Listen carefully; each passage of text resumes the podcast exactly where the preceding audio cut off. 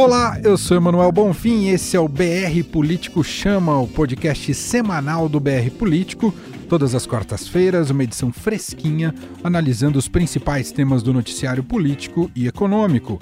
Esse é mais um dos produtos que compõem o site do BR Político, brpolitico.com.br, e você pode assinar, ouvir e baixar em seu tocador preferido, Spotify, Deezer, iTunes ou em qualquer um dos agregadores de podcasts. Aqui comigo, para a edição de hoje do BR Político, em São Paulo, Vera Magalhães. Tudo bem, Vera? Tudo bem, Emanuel. Prazer estar aqui com você, com o Marcelo e com os nossos ouvintes. E direto de Brasília, ele também editor do BR Político, Marcelo de Moraes. Olá, Marcelo! Salve, Manuel. Boa tarde para todo mundo. Boa tarde, Vera. Semana quentíssima, literalmente, né? Exatamente. Estamos chegando apenas ao nosso segundo programa, mas o que não falta é assunto.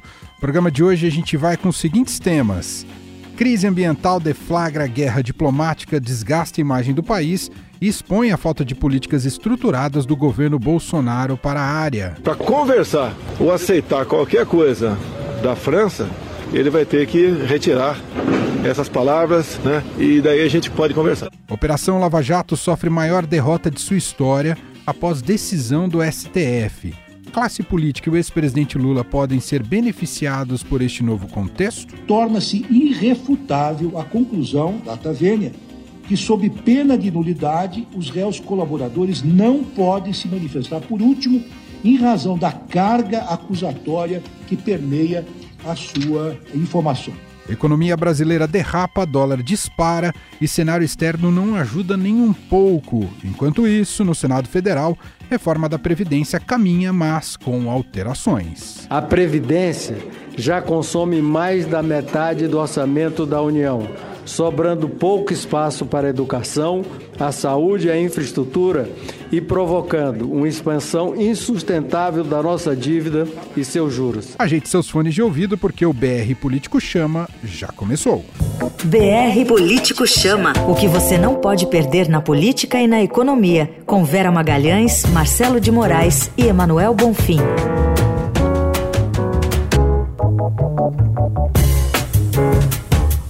Meu nome é Cássia Miranda e eu sou redatora do BR Político aqui em São Paulo. E este é o BR Político Chama, nosso podcast que, toda quarta-feira à noite, vai trazer a temperatura de Brasília. Se você gostou do que ouviu e precisa estar bem informado sobre política, assine o BR Político. Fazemos jornalismo profissional, independente e de credibilidade, com análises e informações exclusivas para te ajudar a compreender as decisões que movem o país. Confira no nosso site brpolitico.com.br e conheça nossos planos de assinaturas. BR Político Chama. Muito bem, estamos aqui para debater agora o nosso primeiro tema de hoje, aqui do podcast BR Político Chama, com Vera Magalhães, comigo aqui em São Paulo, e Marcelo de Moraes, direto de Brasília. Estamos em meio a uma crise ambiental de proporções internacionais, o governo de Jair Bolsonaro sendo testado em sua capacidade de gestão e respostas diplomáticas.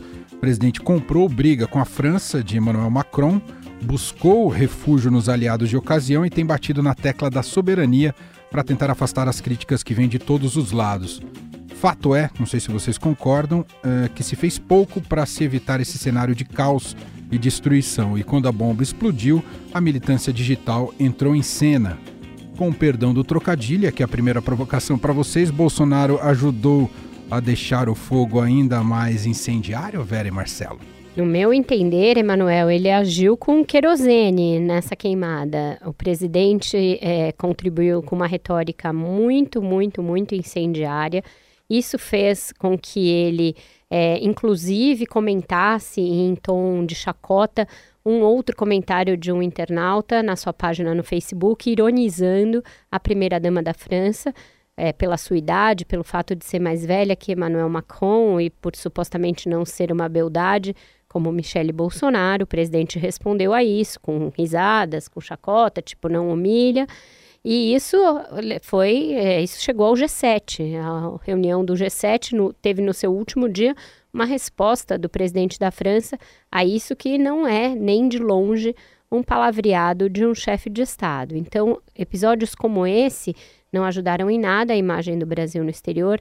Tudo bem, a gente sabe que Emmanuel Macron também joga para a galera, que ele também tenta dar uma resposta ao público interno, que ele enfrentou problemas de popularidade pelas sucessivas é, greves, sucessivos movimentos dos coletes amarelos, e agora busca ali é, um, dar uma resposta aos produtores franceses que têm restrições ao livre comércio agrícola, principalmente com o Brasil. Mas, tirado tudo isso, o Brasil não poderia e não deveria contribuir para o agravamento da crise. Recusar dinheiro, por exemplo, como foi é, uma das coisas que aconteceram ao longo dessa semana, não parece razoável. Ainda mais quando se tem os problemas de gestão a que você se referiu. Marcelo, o que você captou aí de Brasília, hein, Marcelo?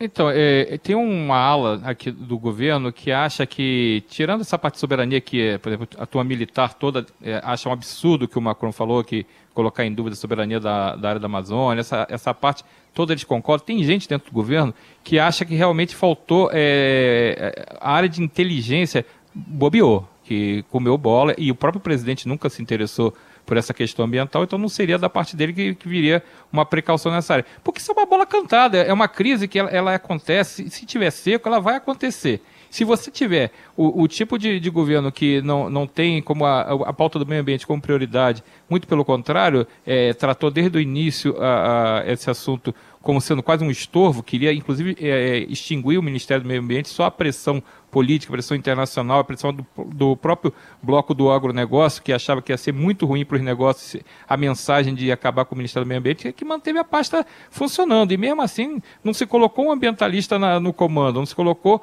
uma, uma pessoa que tivesse essa afinidade com, com o setor. Então, é, isso aí era uma bola anunciada. E é dentro do governo tem já um, um grupo que acha que podia ter evitado esse estrago. Mas assim, é aquela coisa, né? Depois que a, a, a porta está arrombada, que o pessoal vai botar tranca. Mas o desgaste, ele é um desgaste que o governo poderia estar reduzindo. Vamos dar um exemplo. Teve a reunião, o, o presidente Jair Bolsonaro fez uma reunião com os governadores da Amazônia Legal. Então é aquela turma que não é, não é todo mundo que é da região norte. Tem gente que é da chamada proximidade. Então tem o Maranhão, por exemplo, participa, que é do Nordeste, mas está ali na Amazônia Legal. E transmitiu ao vivo nas redes sociais dele a, a reunião. E quando se esperava que o presidente fizesse um discurso, pelo menos algum tipo de fala parecida com o que ele fez no pronunciamento à nação, que era um pronunciamento muito mais provocado por essa pressão externa, a cobrança externa, que a, a batata do Brasil estava assando lá fora porque estava pegando fogo a, a, a, Amazônia, as queimadas estavam saindo do controle na, na, região, se esperava que o Bolsonaro fizesse de novo nessa reunião um tom da, daqueles mais moderados, tentando organizar uma, um, o socorro, mostrar que as providências estão sendo tomadas. O que ele fez foi atacar a reserva indígena, dizer que tem reserva indígena demais no Brasil, que isso é um absurdo, que se ele é, demarcasse novas terras é, acabava a crise ao mesmo tempo. Ou seja, continuou o mesmo discurso de vamos para briga, vamos, vamos bater, vamos quebrar, vamos, o, o, a, do, daqui em cima do Brasil ninguém se cria. Então, eu acho que está faltando também. É, é, é, o governo tem gente que já detectou isso, que está assustado, inclusive, com esse tom sempre muito beligerante. A gente sabe que o presidente tem um, um tom acima mesmo, é o estilo dele, sempre foi, foi eleito assim democraticamente, é, não, é, ninguém está enganado. Agora, eles estão assustados que nessa crise, quando a hora era de baixar a temperatura, é, na verdade, essa reunião de ontem com os governadores não teve em nada é, o clima de baixar a temperatura, muito pelo contrário, o clima mais beligerante do que antes. Então, enquanto tiver assim, a crise vai ficar é, passeando. Você tem uma CPI que já tem assinaturas necessárias para ser aprovada no Senado, eles conseguiram as 27 assinaturas necessárias. Então, você pode fazer uma CPI para investigar responsabilidade sobre as queimadas, uma CPI que pode ser desconfortável, super desconfortável para o governo. Então, esse tipo de coisa, o governo está administrando mal. Nessa semana, como bem disse o Marcelo de Moraes, o presidente Jair Bolsonaro se reuniu com governadores da região Amazônia Legal. A questão da demarcação de terras indígenas foi o foco central da conversa. Nosso repórter Gustavo Zucchi colheu um pouco da repercussão e traz um destaque aqui para gente no podcast. Diga lá, Zucchi! Olá, Emanuel. Olá, Vero. Olá, Marcelo. Olá, ouvintes do podcast BR Político Chama. Tudo bem? Gustavo Zucchi, diretamente de Brasília, onde, mesmo com as reformas caminhando, a reforma da Previdência, a reforma tributária, o assunto quente, com o perdão do trocadilho, é a questão da Amazônia, a questão do desmatamento e das queimadas. Ontem, o presidente Jair Bolsonaro esteve reunido com governadores da região e ouviu muita coisa que queria, em especial ataques às reservas indígenas, mas também ouviu o que não queria. Eu conversei com Helder Barbalho, do Pará, um dos governadores que esteve na reunião, e ele deixou claro que o Brasil não pode abrir mão do dinheiro do Fundo Amazônia nem de nenhuma outra ajuda internacional, ainda mais utilizando um argumento como a questão da soberania.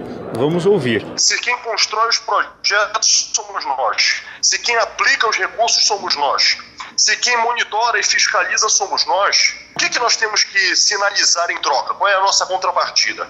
Uhum. A nossa contrapartida são esforços para a redução do desmatamento. E isto, a, a quem mais interessa isto do que ao próprio Brasil? Eu não tenho nenhuma dúvida de que se nós não construirmos a diplomacia ambiental, isto terá repercussão direta para a nossa atividade uh, de, das, das commodities uh, uhum. para exportação. Apesar das discordâncias com Jair Bolsonaro, o Barbalho disse ter saído satisfeito da reunião e que espera que seja construído nas próximas semanas um acordo para resolver o problema em definitivo, para que não tenha que voltar aqui ano que vem ou novamente escutando sobre aumento de queimadas. Disse lá o presidente que estaria incumbindo o ministro Onix a, nas, a, nos próximos dias a reunir com os estados para construir uh, definitivamente essas propostas que pudessem até a próxima semana as mesmas serem apresentadas. Né? Em, em, acontecendo isto, eu, eu reputo que, que a reunião cumpriu com a sua com seu objetivo. Sobre o arranca-rabo que virou a disputa entre o presidente Bolsonaro e Emmanuel Macron, da França, Barbalho nem quis comentar. Ele disse que seria uma perda de tempo falar sobre esse assunto diante de um problema de proporções amazônicas, que seriam as queimadas na região. É, foi uma opinião parecida com o que disse o presidente da Câmara, Rodrigo Maia, que afirmou que o caso virou um problema pessoal entre Bolsonaro e Macron. Uma curiosidade, antes de terminar, é que o assunto soberania já vinha sendo tratado aqui na Câmara nas últimas semanas, por causa do acordo da base de Alcântara. Só que nesse tema, a oposição falava em perda de soberania e os governistas defendiam o acordo.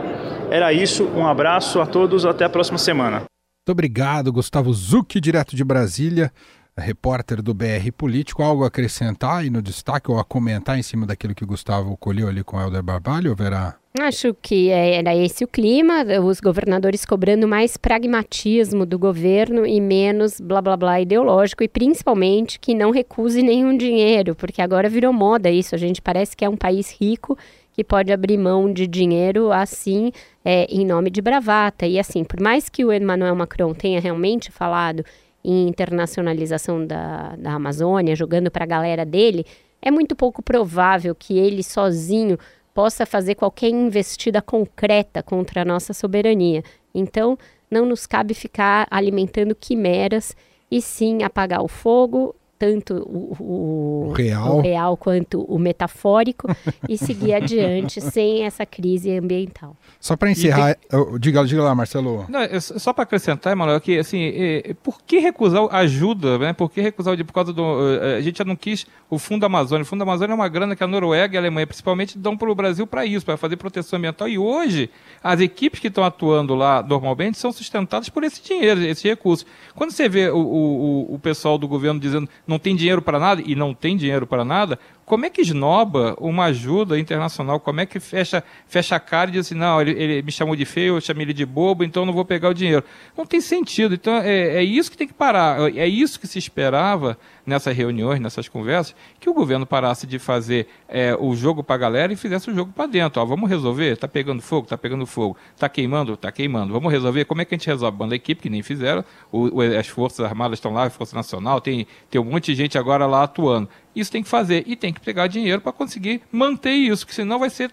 Vamos lembrar, é, a gente não tá, não acabou a seca. É, o período tem a tendência até que aumente o período de seca na região. Então não adianta é, é fazer um pouquinho agora e depois deixar acontecer tudo de novo. Então não tem sentido rasgar dinheiro como o pessoal está rasgando no governo. Muito bem, assim encerramos esse primeiro capítulo aqui do BR Político Chama, o nosso podcast. Falamos sobre a crise ambiental. Evidentemente que isso ainda terá muitos desdobramentos e a gente segue acompanhando, se acompanha também no brpolitico.com.br e oportunamente a gente volta a debater o assunto aqui em nosso programa. Entrando no próximo tema de hoje, a Operação Lava Jato sofreu talvez a maior derrota desde que foi instituída. Na terça-feira, a segunda turma do Supremo Tribunal Federal reverteu uma condenação dada então pelo o então juiz Sérgio Moro. O beneficiado foi Aldemir Bendini, ex-presidente da Petrobras e do Banco do Brasil. Ele tinha sido condenado a 11 anos de reclusão pelos crimes de lavagem de dinheiro e corrupção passiva. O resultado pode dar indícios, Vera e Marcelo, é, claros que o entendimento de muitos ministros ali do STF é, já, já mudou desde que a Vaza Jato apareceu? Escrevi sobre isso no BR Político, Emanuel. É, você tem aí dois meses e meio de vazamentos paulatinos da chamada Vaza Jato, que começou com o site da Intercept Brasil e depois se alastrou para outros veículos. O que esse acervo já mostrou? Mostrou combinações entre a, a, a, acusação, por meio da Procuradoria, e o então juiz Sérgio Moro, algumas conversas entre procuradores bastante é, indicativas de que foram burladas é, leis ou, ou, procedimentos processuais e uma certa arrogância por parte da força-tarefa da Lava Jato, que estaria se achando acima do bem e do mal, discutindo a criação de um monumento, discutindo a criação de uma fundação, discutindo fundos para publicidade e, por fim, é, ironizando, inclusive, questões ligadas à família do ex-presidente Lula, morte de familiares, etc. Esse acervo chega de diferentes maneiras aos ministros do Supremo. Há aqueles que analisam se há alguma ilegalidade e há aqueles que olham para esse conjunto da obra e acham que em algum lugar a Lava Jato exorbitou e se achou acima do bem e do mal. Essa decisão de ontem, bastante inesperada, pelo caráter é, lateral ali do que se considerou para anular a sentença, ou seja, o fato de que a defesa de um réu não colaborador teria de ser a última a ser ouvida num processo, depois é, dos réus colaboradores. É, isso nunca, em tempos áureos da Lava Jato, teria sido uma razão para anulação de uma sentença, ainda mais uma sentença do juiz Sérgio Moro, antes quase inexpugnável ali, quase é, acima do bem e do mal. Agora foi e foi pelas mãos, inclusive, da ministra Carmen Lúcia, que sempre votava com a Lava Jato. Então, são indícios de que o Supremo reage de alguma maneira a esse acervo da Vaza Jato. Eu acho que isso pode ter, sim, consequências. A gente vai ver se há consequências no julgamento do habeas corpus do Lula, que ainda não tem data marcada, mas que é aquele que é, alega a suspeição do Moro. Ainda falta votar o decano, Celso de Mello, e ele está suspenso. O Celso de Mello já disse que não tem uma convicção formada a esse respeito. Ele não esteve no julgamento da segunda turma desta terça-feira. E Carmen Lúcia votou, então, ainda com Faquim, portanto, contra a suspeição de Moro, mas ela pode rever o voto. Você pode ter aí uma série de circunstâncias quando esse caso for levado à pauta. O fato é que a Lava Jato vive uma espécie de inferno astral. Esse é um dos aspectos. Outros são a aprovação da lei de abuso de autoridade, a, as várias reclamações funcionais contra a Deltan Dallagnol, que por enquanto estão sendo arquivadas, mas que criam aí é, problemas para o coordenador da Lava Jato, o fato de que ele começou a ser alvejado, inclusive pelo presidente Jair Bolsonaro, que o aponta como alguém de esquerda, algo que é até risível, se você lembrar do PowerPoint, né, do Lula, que ele é o autor do PowerPoint do Lula, é até risível, mas mostra um certo aquele descolamento entre Bolsonaro e a Lava Jato de que a gente vem tratando aqui há algumas semanas. Então, são muitos os fatores para serem observados e o fato é que a Lava Jato, antes praticamente intocável, já não é mais. Ô Marcelo, o episódio de domingo das manifestações pelo país tem acrescenta algo nessa avaliação? A Lava Jato pode se sentir um pouco fortalecida por conta do respaldo popular? Não, eu acho que a Lava Jato nunca viveu um, um momento tão complicado quanto está vivendo agora. O que a Vera falou é perfeito. Ela, é, eles estão. É, tem tiro, porrada e bomba para tudo que é lado na, em cima da Lava Jato. Deu tanto ser chamado de esquerda, foi uma das coisas mais surpreendentes de todo esse processo. Jamais se pensou que um, um, uma pessoa como Deltan pudesse ser comparado com, com um militante de esquerda. Então, é, mostra como é que tá, os nervos estão acirrados e como o Bolsonaro tirou a, a, a, mão de baixo, né? a turma dele saiu de baixo, deixou de ser um colchão ali de proteção para os lavajatistas e passou a ser um, um, quase um, rival. Né? Isso é uma situação, é uma novidade muito importante, é uma coisa que a gente tem falado disso mesmo, é uma coisa que é um fator é, que pode ser complicador até na harmonia política de, desse grupo que, que acabou elegendo o Jair Bolsonaro presidente, porque é uma junção de vários grupos. Um grupo muito forte é o da Lava Jato, outro grupo muito forte são os bolsonaristas. Então, o antipetismo. Né? Então, você tem um, um racha muito claro. É, o Deltan é, é a primeira vítima mais visível desse, desse racha, porque a, nas redes sociais é explícita a, o ataque, é explícito o ataque ao Deltan.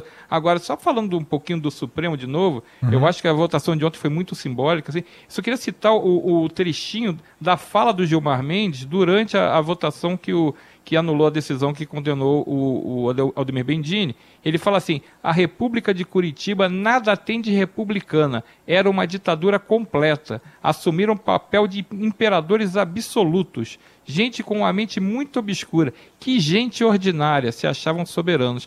Então, assim, é, tá nesse nível o negócio. Tá? A, a, briga é, virou uma coisa que a gente também não podia imaginar que o Supremo entraria. Por mais que o Gilmar Mendes seja um, um, um ministro que verbalize muito, que sobe muito o tom, ele está à vontade para fazer as críticas. Aí é um caldo de cultura que mudou. A Lava Jato de agora, de final de agosto, não é, não tem nem sombra do prestígio que ela tinha é, no início do ano, quando o ministro Sérgio Moro assumiu a cadeira de ministro da Justiça, largando, deixando de ser juiz da Lava Jato e passando a ser integrante do governo Bolsonaro. Então você tem uma deterioração nesse, na, na, na, força por causa da Vaza Jato, por causa da, da, das acusações de exageros. Então tem um, um desgaste muito grande político que estão é, é, pagando uma conta. E é uma coisa que a gente tem falado até aqui, a gente já falou isso no último programa, até quando que o ministro Sérgio Moro também vai aguentar a fritura que ele está sendo submetido. A partir do momento que o ministro Sérgio Moro colocar uma linha e falar assim, daqui não passa, você muda o jogo totalmente, o jogo político passa a ser outro. E a partir do momento que a lei de abuso de autoridade tiver um destino, que é outra, e parece que é, é outro segredo do, que só o, o, os oráculos poderão revelar o que vai acontecer, se o presidente Jair Bolsonaro vai vetar, se vai vetar parcialmente, se vai deixar para lá, as pessoas estão esperando e, e cada vez aumenta mais a atenção. Então, a pergunta, vai vetar ou não vai vetar? Eu acho que ele não vai vetar. Eu acho que ele vai aprovar, vai fazer um, uns, um, alguns vetinhos ali, mas eu acho que vai passar. Muito bem. A gente dá sequência aqui ao nosso podcast BR Político Chama com Vera Magalhães comigo aqui em São Paulo, Marcelo de Moraes, direto de Brasília, os editores do BR Político. E vamos agora analisar um pouco do terceiro tema escolhido para o programa de hoje, que também tem várias derivações, a situação econômica. E aí você tem um cenário externo bastante tenso e que interfere, evidentemente, aqui no país. O dólar está no patamar altíssimo, né, fechando já aí perto da casa dos R$ reais 20 centavos. A economia brasileira segue derrapando, estagnada. Para piorar, crises como essa da Amazônia ajuda a aumentar o cenário de incertezas no país. Tem a reforma da Previdência, mas nunca com resultados tão imediatos e concretos. O orçamento mostrando um governo bastante engessado. O PIB está para sair. Enfim, Vera, já que a gente falou de desgaste, a agenda econômica é aquela que joga ainda mais para baixo uma situação de governabilidade, não é? Muito. Nesta quinta-feira a gente vai ter um dado importantíssimo a ser divulgado, que é o PIB do segundo trimestre. O do primeiro já veio muito abaixo do esperado. Se vier de novo algo próximo de zero, ou mesmo levemente negativo, vai ser aí uma ducha de água fria para quem esperava que a reforma da Previdência, de alguma maneira, começasse a dinamizar a economia, começasse a dinamizar criação de empregos, etc. Então, a gente tem uma retomada muito mais lenta, muito mais complicada do que se imaginava a princípio. Se a gente lembrar da campanha, Paulo Guedes prometeu é, zerar o déficit primário no primeiro ano de governo. Isso não aconteceu. Agora a arrecadação começa a dar sinais de melhora. Esse último mês foi melhor aí que os anos anteriores para o mesmo mês mas ainda assim o governo vai ter dificuldade de fechar o ano com a previsão que ele tinha, o déficit que ele tinha, que já é um déficit bilionário. Então a gente vive uma situação tanto fiscal quanto da economia em geral muito complexa, muito delicada. Essa questão do dólar ela tem influência em fatores externos também, mas ela também é, é um reflexo dessa bagunça política que faz com que a gente fique patinando nessa retórica e não avance em agendas econômicas de uma maneira mais rápida. Então é isso, Emanuel. Tem um indicativo de emprego que sai essa semana ainda, uma série aí de dados e de indicadores que mostram que a gente ainda patina na recuperação econômica. É isso mesmo, Marcelo? É isso, não. A economia lá fora, ela balança, a gente balança junto, né? Sacode a, a mangueira lá, cai a gente, né? Então, o, o, o, problema é que assim a gente não dá um sinal lá para fora. Se tinha uma impressão que com as reformas, o calendário da reforma estava ajudando muito o Brasil. O momento era muito bacana para o Brasil conseguir engatar essa reestruturação econômica dele, arrumar suas contas. Só que o, quando o mundo lá fora fica difícil, qualquer turbulência que você faça aqui no Brasil, as turbulências internas aqui, elas acabam complicando o jogo. A gente é passageiro do trem. Não adianta a gente achar que, que vai. Ah, não, lá fora está ruim, mas a gente vai se blindar isso. Não é assim. Então a gente está tendo todo dia é, é, não aparece tanto isso, mas todo dia o Banco Central vai lá e intervém no dólar, para segurar o dólar. Vai lá e vende reserva, que é para poder segurar o dólar mais ou menos nessa casa de 4,15 e, e, e seja o que Deus quiser, porque ontem fez até venda surpresa, porque é, tava, o negócio estava grave, tentou surpreender o, o mercado para dar um sinal de que vai intervir quando precisar. Então você tem um, um cenário muito é, sensível, não está dando para a gente ficar fazendo é, bagunça a mais, fazer turbulência a mais e, e atrapalhar um negócio que já está muito muito delicado. A gente tem que lembrar que o Brasil, é, é, a reforma ela não produz um efeito imediato. Ela está para passar a ser aprovada no Senado ainda, mas ela não foi aprovada no Senado. E mesmo assim, os efeitos dela são ao, ao longo dos anos. A gente está um, sem dinheiro para nada. Por isso que eu volto naquela tecla que a gente estava batendo mais cedo. Como é que o governo abre mão de receber ajuda internacional para combate a queimados, quando ele não está tendo dinheiro para manter o Ministério da Economia aberto até depois das 18 horas. Encerra o expediente porque é para economizar energia. Está nesse nível, porque senão ele vai estourar o déficit, que está calculado em 139 bi. Esse é o limite. Se bater mais do que isso, vai ter que pedir é, para ampliar isso. É mais um desgaste, é mais dinheiro torrado e você não consegue nunca entrar naquela, naquela curva virtuosa, né? Você tá, vai estar tá sempre com problema. E, de novo, a questão que a gente fala todo santo dia. E os empregos precisam ser gerados e está difícil de gerar emprego, porque com a economia patinando, andando de lado, você não tem como gerar muito emprego. Você vai gerando um pouquinho aqui, mas você não, não resolve a questão estruturante do país, que precisa cada vez mais de emprego. A gente está na beirada ali de 13 milhões de pessoas desempregadas, fora as pessoas que têm subempregos. Então, essa que deveria ser a pauta todo dia. O presidente devia todo dia aparecer ali naquele cercadinho que ele gosta daquela paradinha para falar, fazer aquela, aquela faladinha da manhã. Ele devia falar assim: gente, gerei 10 empregos hoje, tinha que fazer, vou fazer isso para gerar emprego. Essa que tinha que ser a prioridade dele.